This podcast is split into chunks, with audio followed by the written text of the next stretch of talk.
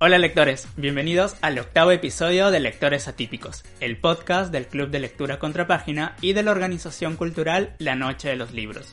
Soy Dani Valiente y hoy les voy a presentar la entrevista que junto con Evelyn tuvimos con Raúl Renato Romero, el autor de Desplazado, novela corta que hemos leído durante mayo con el club. ¿Quieres conocer de qué va este libro y quién es su autor? Entonces debes escuchar este episodio de principio a fin. Raúl Renato Romero es sociólogo, es magíster en etnomusicología por la Universidad de Columbia, doctor en musicología por la Universidad de Harvard, condujo en 2012 el programa Umbrales de TV Perú, donde entrevistó a músicos legendarios de nuestro país. Actualmente se desempeña como profesor de la especialidad de música en la Pontificia Universidad Católica del Perú. Ha publicado diversos libros académicos en el campo de la música y la cultura popular del Perú, entre los que podemos mencionar Identidades Múltiples, Memoria, Modernidad y Cultura Popular en el Valle de Mantaro, publicado en el 2004, y Todas las Músicas, Diversidad Sonora y Cultural en el Perú, publicado en el 2017.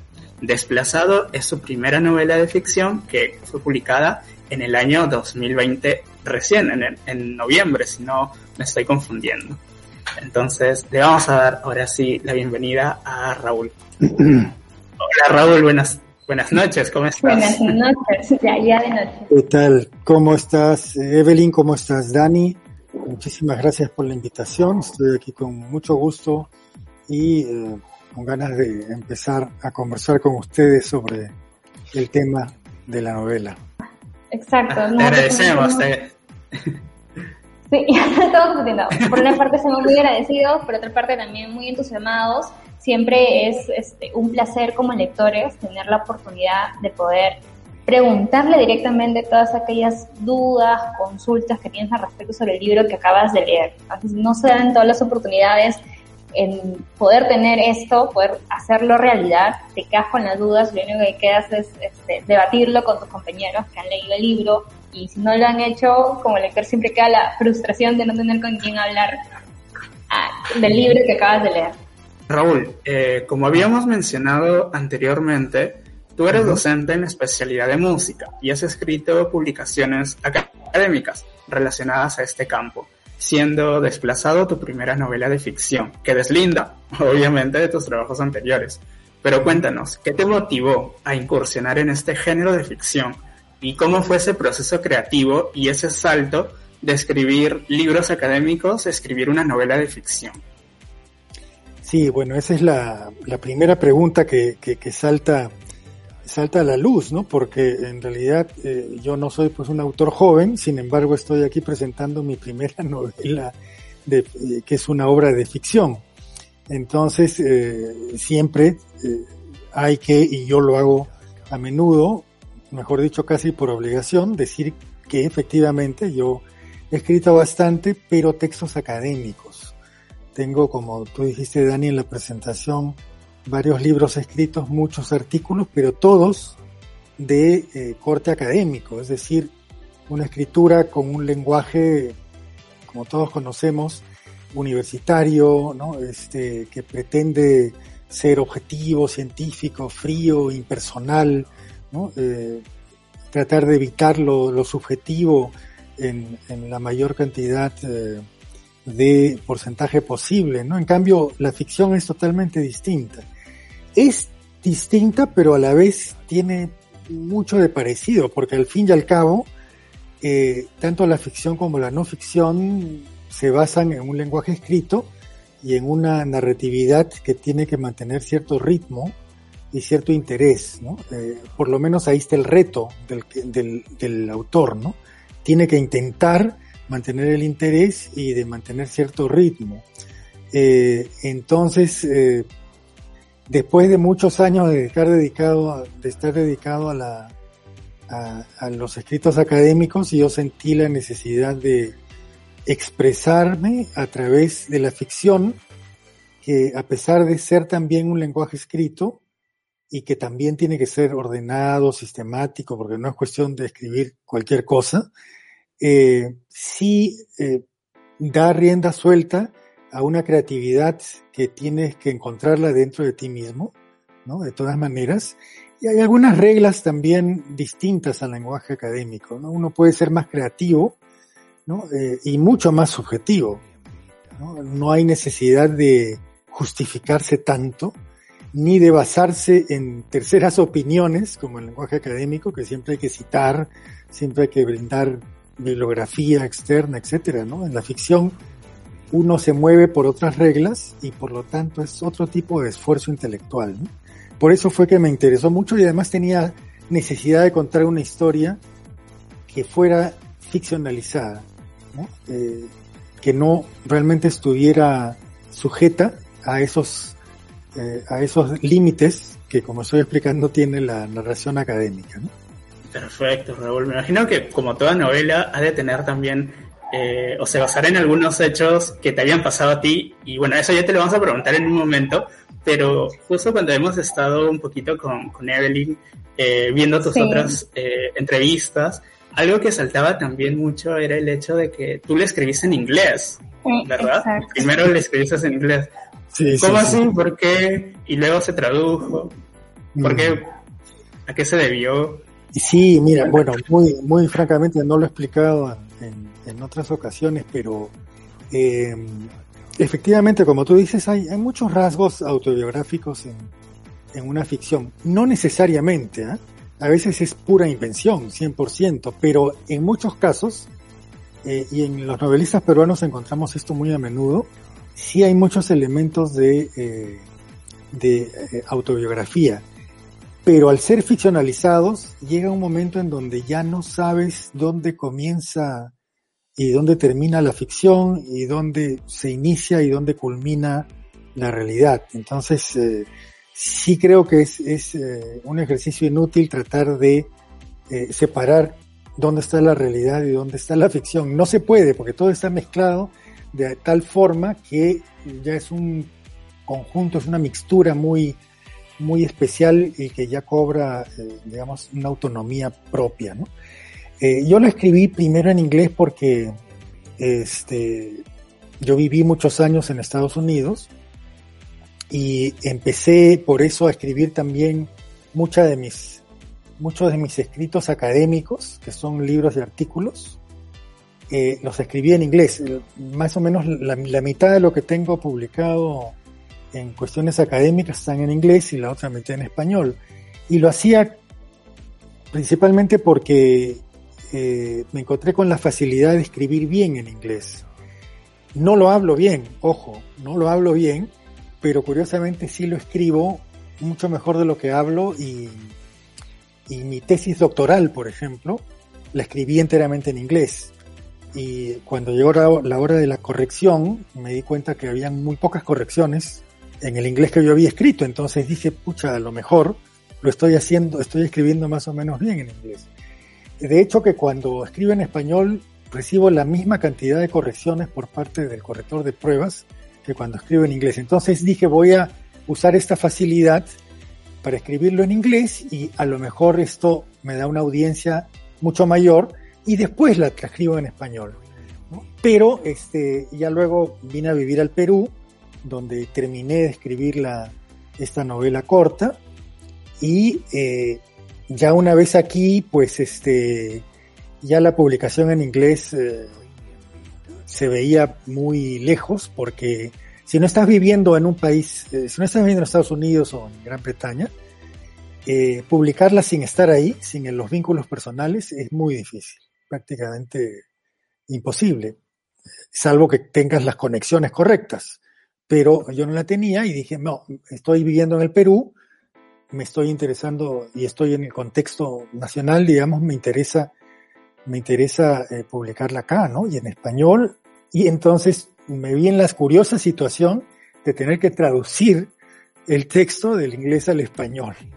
Felizmente tuve una ayuda porque eh, no es tan fácil, inclusive siendo el español una, una tu propia lengua, no es tan fácil, la traducción en sí es, es todo un ejercicio, ¿no? Por eso hay profesionales que se dedican a la traducción. Felizmente me ayudó eh, una, una colega, Claudia Rorhirch, a quien le agradezco mucho siempre, eh, quien hizo una eh, primera versión, yo la corregí, la comentábamos y en un trabajo conjunto salió la, versión en español que está ahora, ¿no? Y por eso pude, pude publicarla ya ahora en español. Esa fue un poco la historia de la novela. Tiene mucho que ver con dónde estaba yo en un primer momento. Estaba allá, pero después regresé al Perú y, ya no tenía, digamos, tanto sentido buscar una publicación en inglés. De todas maneras, la traducción sigue en inglés, en una de esas se puede publicar, pero este, ya eso está sujeto a otras variables, ¿no? Que, en fin. Claro que sí, mira, y, y es y un poquito nos intrigó ese dato porque si bien nosotros podemos ver el, el resultado final ya en nuestras manos, siempre hay una historia detrás del proceso creativo de un libro y del proceso también editorial. Y, y, ese fue un dato que nos intrigó, ¿no? El, el, hecho de que primero lo hayas escrito en inglés y que luego ya se haya decidido traducir, ¿no? En, en, en español. Y, y, esa historia, ¿no? Que siempre hay detrás de, un, de una publicación, de un libro, siempre como lectores nos, nos interesa, nos atrapa, ¿no? Porque eh, vemos ya el producto final, pero también queremos conocer ahí la historia detrás eh, que hubo, ¿no? De, detrás de la publicación de, ese libro.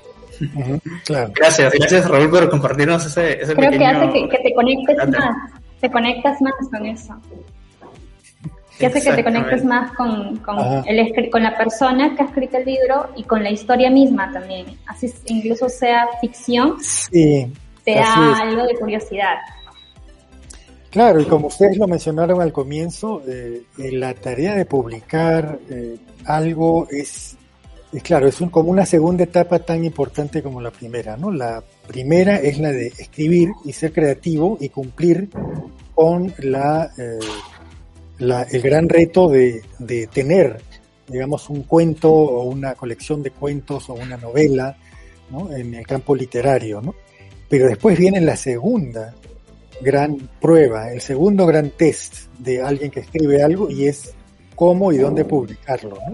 Entonces eh, es igualmente de importante. E inclusive yo hablaría de una tercera etapa y es que después que se publica, cómo hacer, cómo difundirla, cómo hacer que corra, que se distribuya y que, y que la gente la pueda leer, ¿no? Eh, y en ese sentido, pues yo me siento encantado que, que, que, ustedes le hayan prestado alguna atención a este, a este título. Y justamente para el proceso de selección, ya comentando un poquito de, la pauta de las preguntas, es que estábamos buscando libros.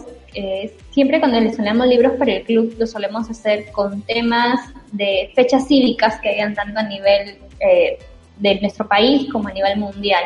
Entonces estábamos buscando, sería bueno eh, rescatar un libro que trate sobre un poco de nuestra historia, ¿no? Mayormente leemos este, libros de ficción, hemos leído novelas, libros clásicos, entonces dijimos, siempre es bueno hacer recordar, más allá de que en ese momento, al hacer la selección de los libros, no pensábamos de, de la coyuntura actual que estamos viviendo, simplemente fue porque dijimos, es momento de como lectores que también visibilicemos un poco de nuestra historia. Y buscando entre esos libros y, justo se propuso este, lo revisamos, empezamos a buscar de qué trataba y nos pareció muy interesante y dijimos, sí, hay que seleccionarlo. Y, y quedó para la selección ya final de los libros que hicimos, justamente para todo el proyecto.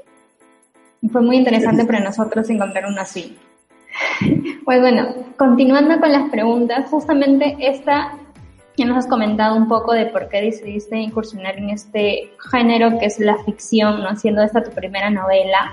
También queríamos preguntarte algo que le solemos preguntar no solamente a otros escritores que hemos eh, entrevistado anteriormente, sino también como lectores. Siempre nos preguntamos, ¿quién es tu escritor favorito? Es una pregunta típica de lectores. Entonces, la misma nos gustaría hacerte a ti. Si un escritor que te haya influenciado en para poder escribir este tipo de, esta, esta primera novela y qué otros escritores de ficción han sido un referente para ti? Aparte de los peruanos y latinoamericanos, que este, siempre son los que este, uno tiene más en la mente, ¿no? Porque nos eh, atrae nuestra realidad más que nada.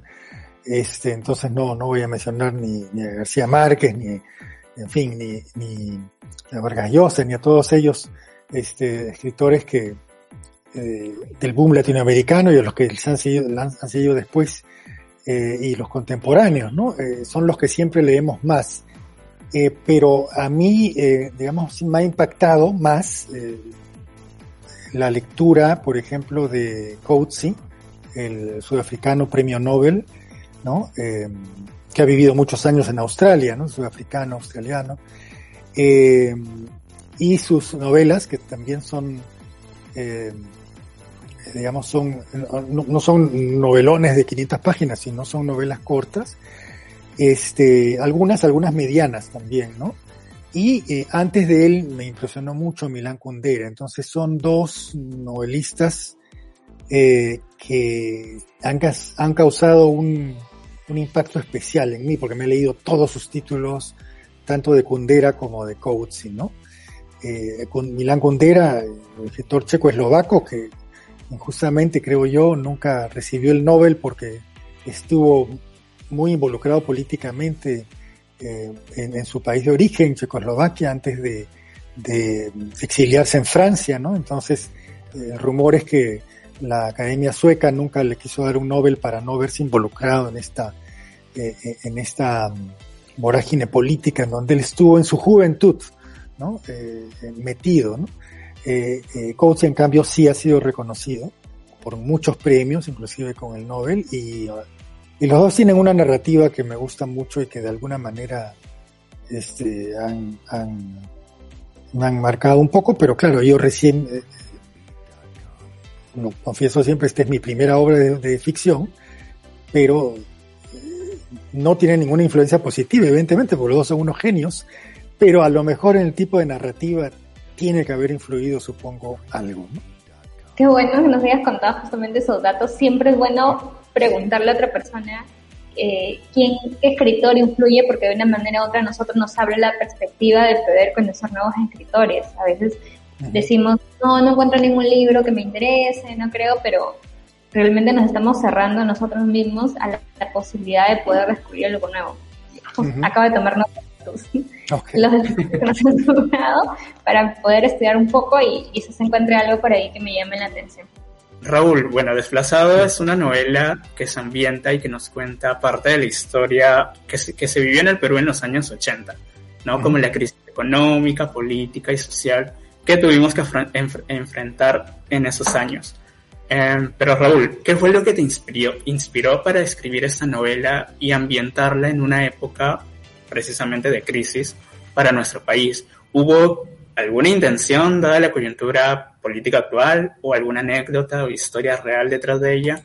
Sí, bueno, este, eh, no sé si podamos encontrar o si yo pueda encontrar una razón concreta, ¿no? Sobre la elección de un tema, porque a veces un tema simplemente aparece en la cabeza y uno decide desarrollarlo y también a veces aparece un tema junto con otros tres, cuatro, cinco o seis temas y que uno va viendo cuáles son las posibilidades de ir trabajando uno por encima del otro y uno termina escogiendo uno simplemente por hasta por cuestiones técnicas, ¿no? Es decir, en cuál tema me sentiría yo más cómodo por ir trabajando primero y qué tema, sin olvidarlo, lo dejo para después. Entonces no es que uno privilegie un tema sobre el otro porque lo considera más interesante o más importante, sino porque simplemente hay decisiones pragmáticas que tomar, ¿no? Pero me interesó principalmente, no tanto por la época de la década de los 80, del terrorismo y de la inseguridad y del caos total en que vivió el Perú, un caos tan grande que el que no haya vivido esa época eh, y que cree que ahora estamos en el caos, pues no puede entenderlo. En realidad, ahora vivimos en un orden impresionante si lo comparamos con los 80, que era auténticamente un caos y un, ambiente de inseguridad realmente eh, impresionante, donde los derechos humanos estaban no solo pisoteadas, pisoteados, sino eran totalmente ausentes de nuestra vida, no solo legal, sino de nuestra vida cotidiana. Vivíamos en un estado de emergencia permanente, con vigilancia militarizada en las calles, con la con, los, con el ejército en San Marcos, ¿no? Este, metido ahí adentro, este, entonces, eh, con las calles, este, en fin, este, también llenas de barricadas. Entonces, son imágenes que, que creo no están lo suficientemente en el recuerdo de las generaciones que vinieron después, porque yo nunca las veo, por ejemplo, en fotografías en los medios, rara vez, rara vez, y los medios que lo hacen son medios muy de poca difusión, pero es como si se quisiera olvidar un poco, un poco eso, este, existen, existen, eh, sí, algunas instituciones que están dedicadas a, a recordar la violencia política, el Museo de la Memoria es uno de ellos, ¿no? Y otros, otros monumentos al respecto. Pero en general eh, se sabe poco. Y no es a eso lo que yo quería dedicar esta, esta, esta ficción, sino más bien a la discusión de, eh, no, no a la discusión, ahí estoy usando un término académico, fíjate que, fíjense que me traiciona mi, trabajo en la universidad, porque a veces uso términos que en la ficción no, no se deberían usar como el término debate, ¿no? Simplemente a la reflexión, esa es un, mejor, una, una mejor palabra, reflexión sobre la búsqueda de una especie de tranquilidad y seguridad interna, ¿no? Eh, que yo he llamado a veces en la conversación sobre el libro la búsqueda de, de dónde puede ser uno feliz, ¿no? Y de cuán lejos está la felicidad y en todo caso en dónde. Si es que está en algún lugar o no está en ninguna parte, si es que está dentro de nosotros mismos o está dentro de algún contexto en donde nosotros podamos desarrollarnos o a lo mejor no lo está en un contexto ni en un lugar geográfico, es decir, no puede ser localizable la felicidad, como busca Gabriel, el autor, el autor de esta historia, ¿no? No está en algún lugar, sino que está dentro de nosotros mismos y cómo nos relacionamos nosotros con, con algún lugar, que puede ser el Perú o puede ser Estados Unidos, puede ser Europa, donde viven muchísimos peruanos también, este, pues en Tokio igual, en Japón, eh, pero está fuera. Entonces muchos peruanos creo y ahora más que nunca creen que si nos vamos afuera ya nos vamos a sentir felices y tranquilos. Y en esta coyuntura política además e, eso se escucha mucho, ¿no? Bueno, si gana el candidato que no me gusta, yo me voy afuera. Y ahí está, listo, solucioné el problema. Yo me voy, chao. Ustedes, ustedes quédense aquí en el Perú y ya verán lo que hacen. Y justamente eh, no es el, esa no es la idea de Gabriel, el personaje, pero Gabriel se va porque tiene que hacerlo, se va un poco en búsqueda de una seguridad muy concreta, porque aquí lo habían metido preso, ¿no? Y una vez, y en esas circunstancias de los ochentas, una vez que te metían preso ya eres un sospechoso para, para todo el para todo el tiempo que, que te quedaba, ¿no? Que quedaba de ese régimen. Eh, un régimen que va más, más allá de los 80 inclusive, los 90 también. ¿no? Entonces, este, entonces Gabriel tiene que irse, es uno de, de, aquellos que tienen que buscar el exilio porque no les queda otra. Pero de alguna manera, eh, eh, como se dice en, en la historia eh, de la novela, eh, cuando Gabriel estaba en uno de esos calabozos terribles, eh, él se imaginaba en un avión yéndose afuera, pero con ideales de libertad y de, y de que no lo mataran o que no lo sentenciaran a, digamos, a cadena perpetua, ¿no? Como se hacía en aquellos años. Los tribunales sin rostros en donde al principio daban cadena perpetua a todo el mundo, como si fuera una, una única sentencia, ¿no? O cadena perpetua o, nada, si es que tenías conexiones, pero, ¿sí? Eh, y allí es donde él, cuando cuando se ve fuera, se da cuenta que no encuentra pues la tranquilidad que creía, ¿no? Es tan fácil de decir me voy y listo. Y, ya soy feliz, o estoy tranquilo, o estoy seguro, o encuentro que las condiciones económicas de un estilo de vida que te da mayor capacidad de consumo.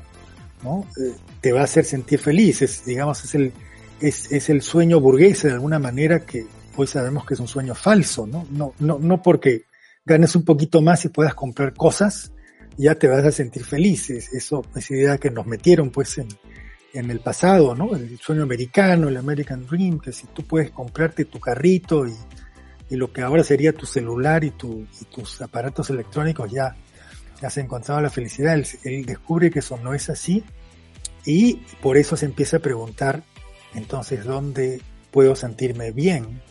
¿No? Eh, a lo mejor en el Perú debería regresar, a lo mejor tengo que hacer un intento más por sentirme bien aquí. Entonces se da toda una reflexión acerca de eso que ustedes nos han explicado al principio en el resumen, que lo han hecho también, ¿no?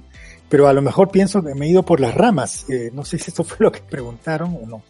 Sí, justamente eh, nos quedaba ahí en parte esa duda, que también va de la mano con una pregunta que viene justamente después de esta, cuando ya adentramos un poquito en el tema de la felicidad. Y, hablando un poquito del personaje principal, eh, acá tenemos una pregunta con respecto, por ejemplo, sabemos que Gabriel es un profesor universitario, regresa de Estados Unidos, ¿no? Y es arrestado por tener supuestos nexos con Sendero Luminoso por un periodo de 15 días. Y es ahí durante ese periodo de encierro que él empieza una fase o entra en un estado de análisis y de sentido crítico sobre su vida hasta ese momento y analiza las diferencias tanto culturales y sociales, en este caso entre los dos países que estábamos comentando en ese momento, que era Perú y Estados Unidos. ¿Por qué decidiste hacer esta comparación en la que pareciera que el Perú era, no sé, un, algo relación muy caótico en comparación a Estados Unidos, que si bien había unas partes de la novela en que hablábamos que sí había violencia, pero quizás no el nivel que se estaba viviendo en esos momentos en el Perú. Y segundo, buscabas quizás desde tu papel como sociólogo marcar qué cosas debíamos mejorar nosotros como país al ponernos en comparación con, con este otro. Bueno, eh, sí, mm, eh, de hecho mi formación como sociólogo siempre va a dejar un rastro allí eh, evidente, ¿no? Pero también el hecho de haber vivido varios años en los Estados Unidos y de haber hecho yo mismo esa comparación, porque eh, quien ha estudiado allá, eh, digamos, por muchos años, ha hecho una maestría y un PhD y todo eso, siempre cuando termina de estudiar y recibir un diploma, y esto lo he visto en los casos de muchos colegas, de muchos amigos míos y lo veo hasta ahora, siempre la pregunta fundamental cuando te dan tu diploma de PhD o de doctorado es, ¿y ahora qué hago? ¿Me quedo aquí o regreso a mi país? Y, y uno entra automáticamente en un conflicto horroroso. Porque decir, me quedo acá y a lo mejor puedo enseñar en un pequeño college o en una de esas en una universidad importante o, o si no una universidad pequeña pero que me va a pagar me va a pagar 10 veces más lo que me pagaría cualquier universidad en Perú, o regreso al Perú a, a, trabajar de otro modo, ¿no? Pero sé que este, va a ser mucho más difícil. Y yo creo que es verdad, es mucho más difícil eh, trabajar acá que eh, en países como los Estados Unidos. Yo creo que acá trabajamos muchísimo más, muchísimo más que en un país del primer mundo. Estoy hablando del trabajo académico, ¿ah? es lo que yo conozco, el mundo que yo me desenvuelvo. Eh, en el primer mundo uno tiene un solo trabajo y con el sueldo que uno gana, listo, ¿no? Uno, uno puede vivir tranquilo. Acá tenemos que trabajar en varios trabajos y encima hacer consultorías cuando nos ligue una y trabajamos más. Y es más difícil. Ahora, eso significa que quien vive allá, y aquí volvemos a uno de los temas de la novela, ¿no? Quien quien se ha quedado allá es más feliz que los que han regresado. Y yo te puedo decir por experiencia propia, por lo que he visto, y te digo que no, no tiene nada que ver. No tiene nada que ver la condición económica y de tranquilidad, digamos, este, eh, material, ¿no? De los que se decidieron quedarse allá en comparación con los que decidimos regresar, ¿no? Eh, no tiene nada que ver. Y Aquí se abre una, una temática bien importante, ¿no? Que ya es, es post-escritura, ¿no? Y es decir, ya uno tiene que pensar, y eso es lo que yo quise traducir un poco en la, en la novela, es decir, eh, ¿de qué depende el hecho que uno pueda sentirse feliz, ¿no? Porque, ¿por qué en la austeridad, por ejemplo, uno puede conseguir o acercarse más? Conseguir la felicidad sabemos que es imposible, pero acercarse más a un estado que se asemeje a la felicidad, más o menos, tanto en la austeridad como en la opulencia. ¿no? Pero vemos que es así. y yo creo que ese es un, un, tema que aún está por ser pensado mucho, ¿no? Eh, eh, y es el, es, es, digamos, el punto que yo quería discutir más en esta narrativa de la novela Desplazado, ¿no? Eh, y tratar de darle muchas vueltas al asunto.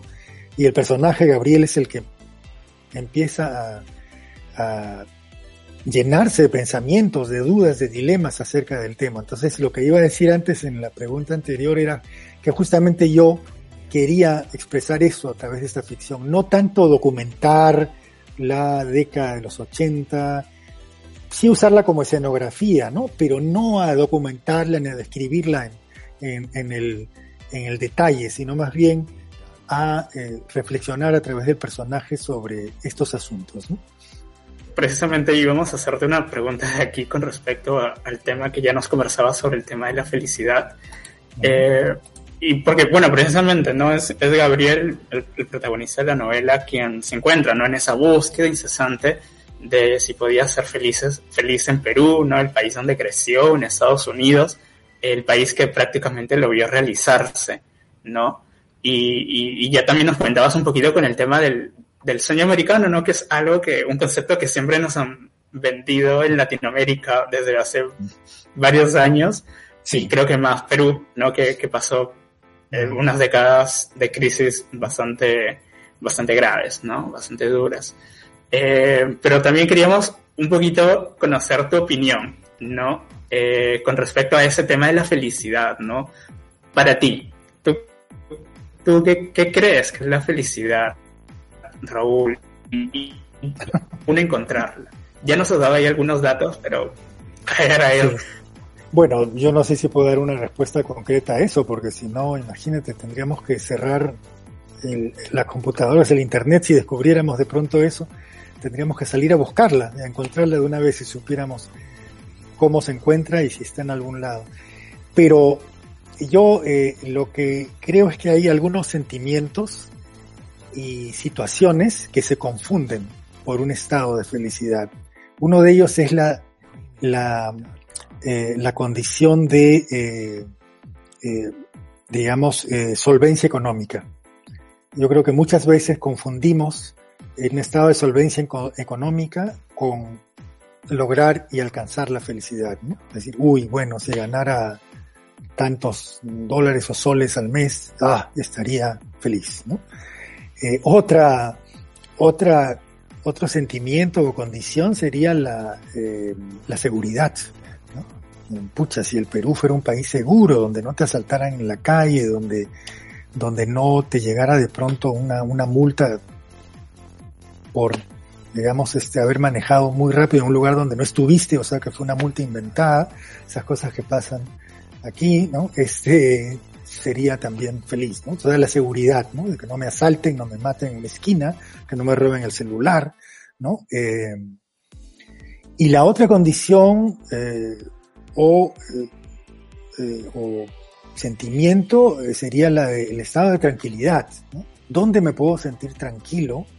¿Dónde me puedo sentir en paz? Porque si pudiera sentirme tranquilo y en paz, también me sentiría feliz, ¿no? Entonces, esas tres cosas, ¿no? De la seguridad, de sentirte seguro, de sentir que tu situación económica es tal que nunca te va a faltar una casa, ni comida en la mesa, ¿no? Ni opciones para poder, digamos, desarrollarte creativamente en la vida y la sensación de eh, estar tranquilo y estar seguro estar seguro, digamos, que vas a poder llevar una vida plena, sin sobresaltos. Entonces, esas tres cosas te hacen sentir que estás a punto de alcanzar la felicidad. Y es por eso que se explica mucho, digamos, por qué hay tanto peruano, tanto peruano se ha refugiado en el exilio y en la, en la emigración, ¿no? Tanta emigración peruana hacia afuera, no solamente peruana, es de cualquier otro país que tenga dificultades de, cualquier tipo, ¿no? de tipo político, económico, social, etc.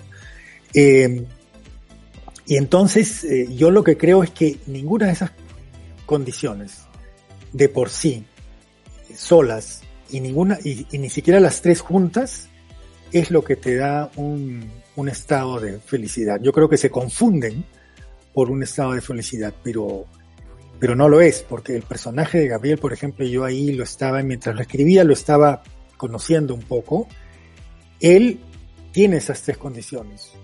Gana bien, está seguro, en una región de los Estados Unidos donde no pasa nada, que es en la región del noreste, ¿no? Boston, norte de, los, de, de Nueva York, este, y eh, está tranquilo en ese sentido, pero no sabe qué hacer. Está en una permanente, en un permanente estado de cuestionamiento y atrapado por los fantasmas de, de Perú, porque él, igual que muchos peruanos en el exterior, nunca pueden deshacerse de su peruanidad. Muy pocos los casos que alguien puede deshacerse de su peruanidad. Los casos de, de ser una apátrida, un peruano apátrida, son muy pocos que, que, yo conozca. ¿no? Alguien que se puede olvidar completamente de su pasado y, de su y de su este, desarrollo nacional es muy difícil. Este, y eh, ese, ese es el dilema, ¿no? Yo creo que si tuviera que decir algo sobre la felicidad, diría que la, felicidad, la felicidad es un dilema. Es un dilema que nos corresponde a cada uno dilucidar. Es una pregunta bueno, muy compleja. Sí. Totalmente. compleja. Sí, pero siempre es, es, es, excelente poder conocer diferentes puntos de vista al respecto, ¿no? Porque quizás eh, eh, eso, ¿no? O sea, es, algo que creo que con toda persona siempre está en constante búsqueda, ¿no? Ese tema de la felicidad, ¿no? Y, eso es algo que nos ha transmitido mucho eh, Gabriel a través de, de, de, esta novela. Sí, justamente nos ha hecho pensar al respecto bastante lo que decías de si de verdad nuestra felicidad podría estar fuera de nuestro país. Y es muy difícil incluso salir de la región donde vives, en mi caso, ya no soy de Chiclayo y venir acá a Lima, así hay momentos en los que extraño mucho estar allá. Y eso que ni siquiera estoy demasiado lejos, un vuelo lo hago rápido, pero aún así se extraña. Entonces, no me claro. imagino es mantenerme fuera y, y como bien dices, eh, olvidarme por completo de, de dónde soy, de dónde vengo. Así es, hay, una, hay un pasaje en, en, en, la novela en donde Gabriel recuerda algo que le dijo su padre y es que uh -huh. eh, su padre le dice, eh, le dice algo que lo hace como pensar que uno es más feliz mientras más lejos llegue. ¿no? Y él interpreta eso de lejos como de como en un sentido, lo, lo, interpreta en un sentido geográfico, ¿no? Entonces, pucha, mientras yo llegue más lejos, o sea, mientras más lejos esté de mi, del lugar donde nací, voy a poder tener más éxito, ¿no? Y por, y por eso, esa es otra de las ideas que nos han metido. Si tienes éxito, vas a ser feliz. Si no tienes éxito, vas a ser mucho menos feliz. Pero entonces Gabriel piensa, si yo estoy, por ejemplo, en Estados Unidos, o alguien podría decir, pucha, yo estoy en Japón, yo estoy en Alemania, entonces, eh, he llegado lejos, por lo tanto soy más feliz que otros colegas míos, compañeros míos de colegio que siguen, que siguen en el lugar donde nacieron. Eh, pero después se da cuenta que eso no es así. La, felicidad no es un lugar geográfico, ¿no? Y, y, y no, no, tiene nada que ver. Yo, eh, por ejemplo, ahora en el Perú vivo este, a pocas cuadras del colegio en donde estudié, en el Perú. Y a veces camino y digo, pucha, casi no me he movido en el mismo lugar en donde estudié hasta mis años colegiales. Debo ser un fracasado total. Eh, y ahí recuerdo, ¿no? Creo que la, lo que uno escribe también sirve mucho para, para eh, anular ciertos demonios que, que está dentro de ti. Y digo, bueno, pero esto no tiene nada que ver, ¿no? El movimiento geográfico no tiene nada que ver con este, el desarrollo de tu personalidad o de tus condiciones humanas, ¿no? Sí, a veces es, es, es este, criticar un poco las ideas preconcebidas o que hemos tomado a lo largo de nuestra vida de qué es realmente la felicidad, qué te trae realmente ser feliz y mm. que está relacionada, como bien decías, al éxito, ¿no? Y mm. éxito, pero hay otro dilema, ¿qué es realmente el éxito entonces? O sea, si nos sabemos que felicidad bien de salud, es un tema que te va a mandar a filosofar, creo que nos daríamos mm. un montón de tiempo para filosofar al respecto y aún así estaríamos tan cerca de poder definirlo totalmente al olvidarlo por cierto que es así. Eh, hay algo que justamente nosotros hemos comentado tanto en el podcast y también en, la, en nuestra video reseña con respecto al libro, que es que nos tomó por sorpresa también porque, como dije en un inicio, el momento de la selección, no esperábamos que ese libro eh, si bien no está totalmente orientado a ello, no está tocando temas que en la actualidad, debido a la coyuntura tanto política principalmente que está viviendo nuestro país, están tocando bastante, como es el hecho de la prohibición de las importaciones, la desigualdad de clases sociales, la inestabilidad social y el más preocupante de todos, que es el tema del terrorismo. Ese ya es saliéndonos un poco del tema del libro, queríamos saber tu opinión personal eh, con respecto a la actual coyuntura política que estamos viviendo como país. Bueno, mira, eh, no es salirse completamente del libro porque eh, hay, hay una sección en donde se explica cómo, no, no se explica, pero se menciona eh, cómo era la vida en Lima, o sea, en el Perú, cuando existía la provisión de importaciones. Yo recuerdo dos momentos que yo he vivido, ¿no? de dos momentos en que, en que no habían importaciones en Lima. Entonces ahora uno lo recuerda eso se plasma un poco ahí en, las páginas de la novela, cómo se daban situaciones que ahora uno las interpreta de manera humorística, ¿no? Como por ejemplo que solo había una marca de refrigeradoras para comprar, nada más. Ibas a una tienda y solo había una sola marca, que era una refrigeradora hecha en el Perú o ensamblada en el Perú, ¿no? Pero solo una. También este había solo una marca de computadora. En aquel tiempo las computadoras pues eran muy, muy primitivas, ¿no? Pero existían, eh, eran muy caras y también se ensamblaban solo en el Perú. Igual en autos habían solo tres o cuatro marcas ensamblados en el Perú. Y, claro, eh, los que recordamos esas épocas y, y no necesariamente me estoy refiriendo a la coyuntura actual, sino en general, eh, recordamos que muchas veces se prohibían, o sea, es bien peligrosa esta cosa de, prohibir y permitir a, nivel del Estado, ¿no? Porque muchas veces se prohibían cosas, se prohibían importaciones que, no, no era necesario prohibir, ¿no? Pero se prohibían porque por ahí aparecía un amigo, un socio que podía poner una empresa que al mismo que iba a lograr el monopolio de la venta en el Perú por ejemplo, de, tal producto, de, tal bien, ¿no? Entonces se prestaba mucho a la corrupción. Eh, y yo creo que habría que tener mucho cuidado con esto. Si se llega a hacer, eh, habría que tomar, habría que hacerlo con mucho cuidado de que la corrupción no malogre eh, el, el, el efecto esperado, ¿no? Porque lamentablemente la corrupción en nuestro país eh, es, es muy grande, ha invadido todos los, todos los sectores y entonces en realidad cualquier medida se va a ver afectada por la corrupción.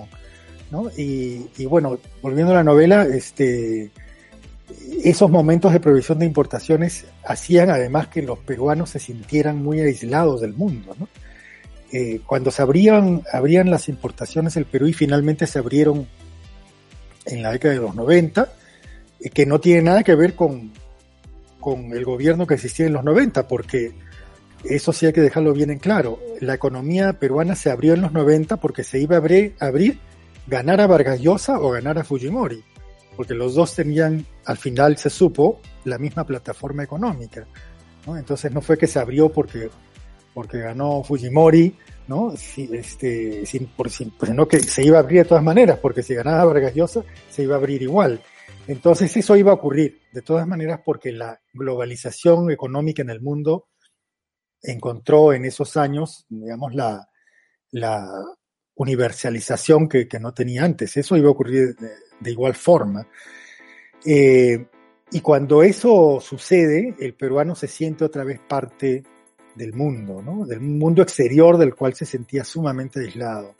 Este, no habían cosas en, el Perú para, eh, para sentirse, digamos, que uno tenía la misma capacidad de uso, eh, viviendo en un sistema, obviamente, que es el sistema neoliberal mundial, ¿no? Que es el que vivimos ahora.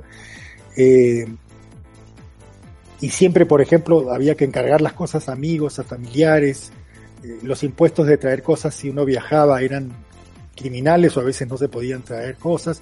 Hasta hace 10 años o 15 años nomás, traer una laptop al Perú era casi eh, un delito, tenías que pagar impuestos fuertes en la aduana, o hace, qué sé yo, no estoy exagerando, quizás hace 15 o 20 años, no, recuerdo bien, pero yo recuerdo que hace poco no podrías tener una laptop así nomás, ¿no?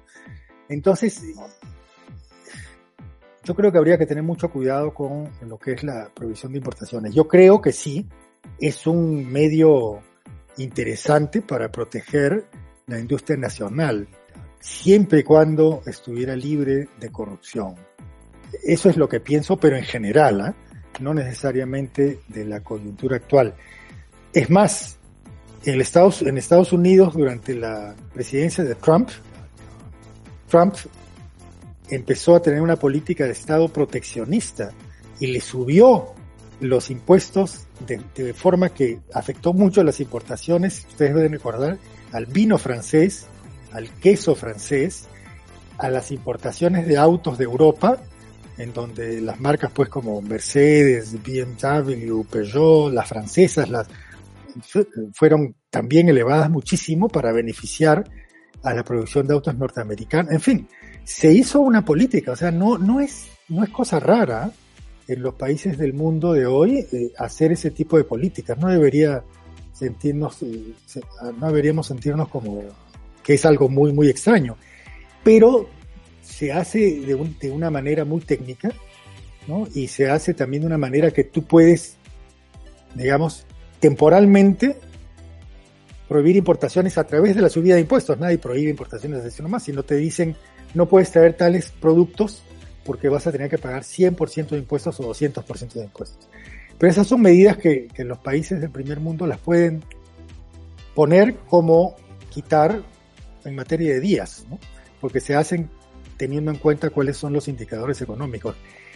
Yo esperaría que si hubiera en el Perú otra vez una política de esa, se, haya, se haga con criterios técnicos y no políticos. Eso, eso es lo que yo opino sobre ese punto. No sé si hay alguna otra si tu pregunta implicaba otro punto también, Evelyn. El tema de, del terrorismo, que justamente eh, se, ha tocado, se está tocado desde el inicio de la campaña y ahora con el último suceso, más todavía. Para mí es clarísimo, el, terrorismo, bueno, terrorismo va a haber, ya existe en el mundo como concepto. Cualquiera que te pone una bomba o, ¿no? o, o lo que ocurre lo que ha ocurrido en el Prime, en, nuestro país, hace pocos días, es, es una cosa, digamos, eh, no muy usual en nuestro país por ese tipo de atentado de alguien que entra con, con una eh, arma automática y mata a varios. Es más, digamos, es noticia frecuente en los Estados Unidos, por ejemplo, ¿no? Donde cada mes hay un hecho similar. Alguien que entra a un cine y, dispara, entra a un centro comercial. Eh, y, pero en nuestro país más bien el, el, terrorismo ha venido a través de otras figuras, ¿no? Eh, yo creo que eso, lamentablemente, el mundo de hoy eh, va a ver que va a seguir sucediendo. Pero el hecho que se le vincule con Sendero Luminoso, yo francamente creo que es una cuestión muy coyuntural y que tiene que ver directamente con las elecciones de ahora, ¿no? Eh, Sendero Luminoso ya no existe como existía en los años 80 y principios de los 90. Eh, creo que todos ya sabemos eso perfectamente. Lo que existe en el BRAM, el BRAIM, eh, este, el BRAE, perdón, eh, lo que existe en el BRAE es un narcoterrorismo que se disfraza de ser una especie de continuismo del sendero, pero yo creo que no tiene nada que ver y muchos periodistas de investigación ya lo han demostrado y que creo que lo que está pasando ahora es más bien un uso político ¿no? de eso eh, que, espero no, no, prospere porque es engañar un poco, disfrazar la realidad, ¿no?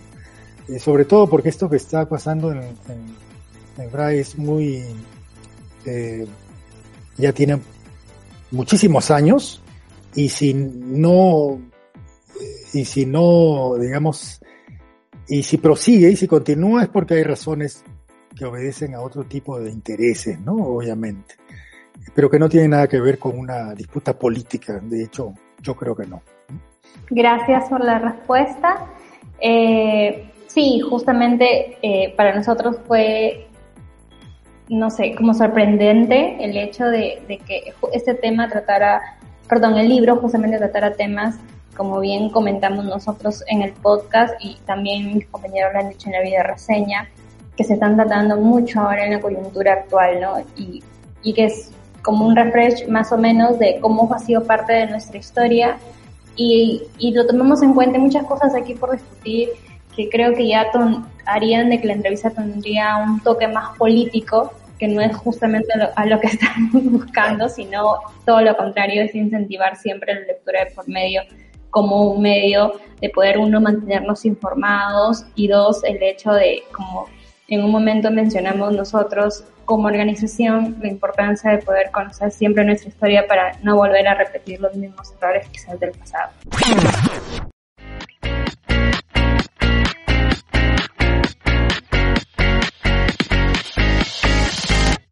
Muchas gracias lectores por llegar hasta aquí. Si están interesados en formar parte del club y de unirse a un divertido y peculiar grupo de lectores, nos pueden escribir a nuestras redes sociales. Recuerden que a pesar de las circunstancias y sin olvidar nuestro pasado, siempre busquemos la fortaleza y la tenacidad para seguir adelante y alcanzar nuestra felicidad. Esto fue Lectores Atípicos. No olviden escucharnos en los siguientes episodios, donde tendremos nuevas reseñas, entrevistas y otros temas de conversación.